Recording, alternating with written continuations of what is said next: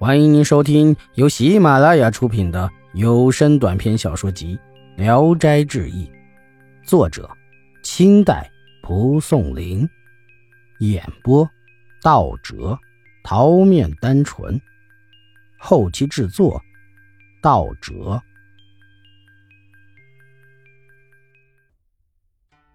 青梅，南京有个姓陈的书生，性情磊落。不受礼俗的约束。一天，他从外面回来，宽衣解带时，觉得衣带末端很沉重，像有东西往下坠。看了看，并无任何东西。转身之间，有个女子从衣服后面出来，手里秀发向他微笑，真是美丽极了。陈生怀疑她是个鬼，女子说：“妾不是鬼，是狐。”陈生说。倘若能得到美人就是鬼也不可怕，更何况是狐呢？于是和他亲热起来。过了两年，生了个女儿，取小名叫青梅。狐女常对陈深说：“你不要再娶妻子了，我会为你生个儿子的。”陈深相信了狐女的话，就不再娶妻。但是亲戚朋友们都讽刺讥笑他。陈深动摇了，终于改变了主意。聘了湖东的王氏为妻，胡女听说后非常恼怒，抱起女儿喂完奶就抛给了陈生，说：“这是你家的赔钱货，愿意养他或杀他，全由你，我何必带人做奶妈呢？”说着出门而去。青梅长大了，非常聪明，相貌美好秀丽，酷似她的母亲。不久，陈生病死，王氏改嫁出走。把青梅寄养在堂叔家里，他的堂叔品行恶劣，行为放纵，竟想把青梅卖掉得钱自用。恰好有个正在家里候选官职的王进士，听说青梅很聪明，便出大价钱把她买来，让她给自己的女儿阿喜当侍女。阿喜十四岁年纪，容貌美丽绝顶，他见了青梅非常高兴，就和她同住在一起。而青梅也善于侍奉人，聪明伶俐，会看眼眉行事，因此王家人全都喜爱她。城里有个姓张的书生，字介寿，家境贫穷，没有财产，租赁了王进士的房子居住。张生非常孝顺，遵守礼仪，品行端正，又勤奋好学。青梅偶然有事儿到张家。看见张生坐在石头上吃着米糠粥，他进屋和张母说话时，却见桌子上摆着美味的猪蹄儿。当时张翁正卧病在床，张生进屋抱着父亲小便，便液沾脏了张生的衣服。父亲觉察了，非常恨自己，而张生却掩盖着脏处，急忙出屋自己清洗，唯恐让父亲知道。青梅看了，大为惊奇。回来后，就对阿喜讲述了在张家见到的情形，并说：“咱家的房客是个不同寻常的人。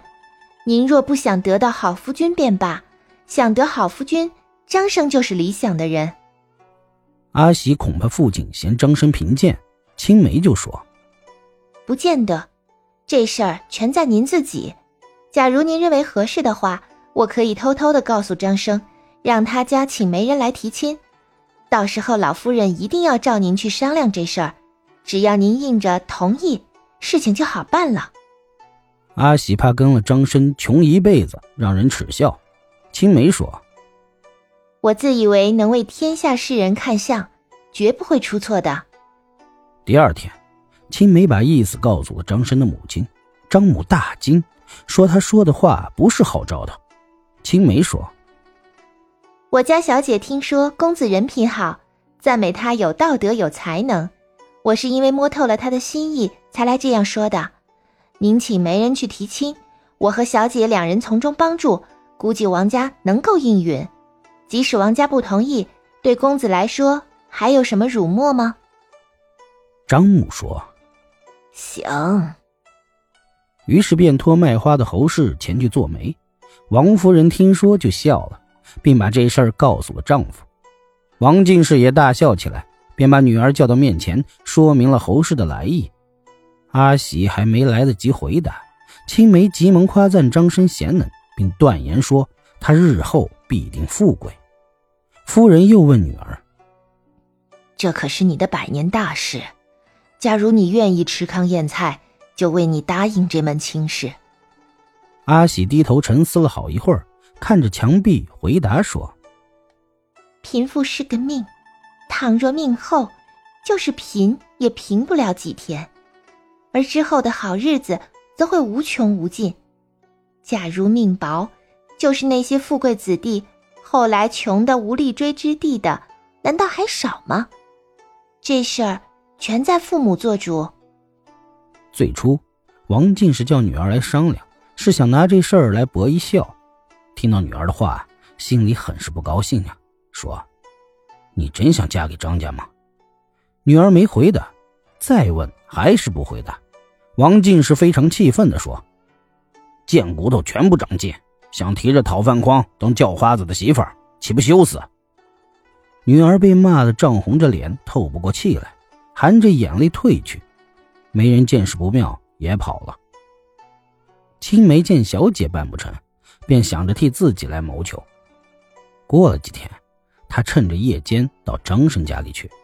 张生正在读书，见他来，非常震惊，问他来干什么。他说话吞吞吐吐。张生很严肃的让他离去，青梅就哭着说：“我是好人家的女儿，并不是来私奔，只是因为你贤惠，所以我才自愿以身相托。”张生说：“你爱我，说我贤德，然而昏天黑夜里来往，连洁身自爱的人都不愿意做。”而所谓贤德的人能去做吗？就是最初不正当而最终能成就的事儿，君子还说不可，更何况不会成就的事儿。以后你教我怎么做人？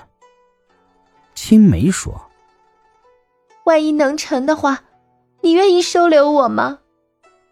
张生说：“能得到你这样的人就非常满足了，我还要求什么呢？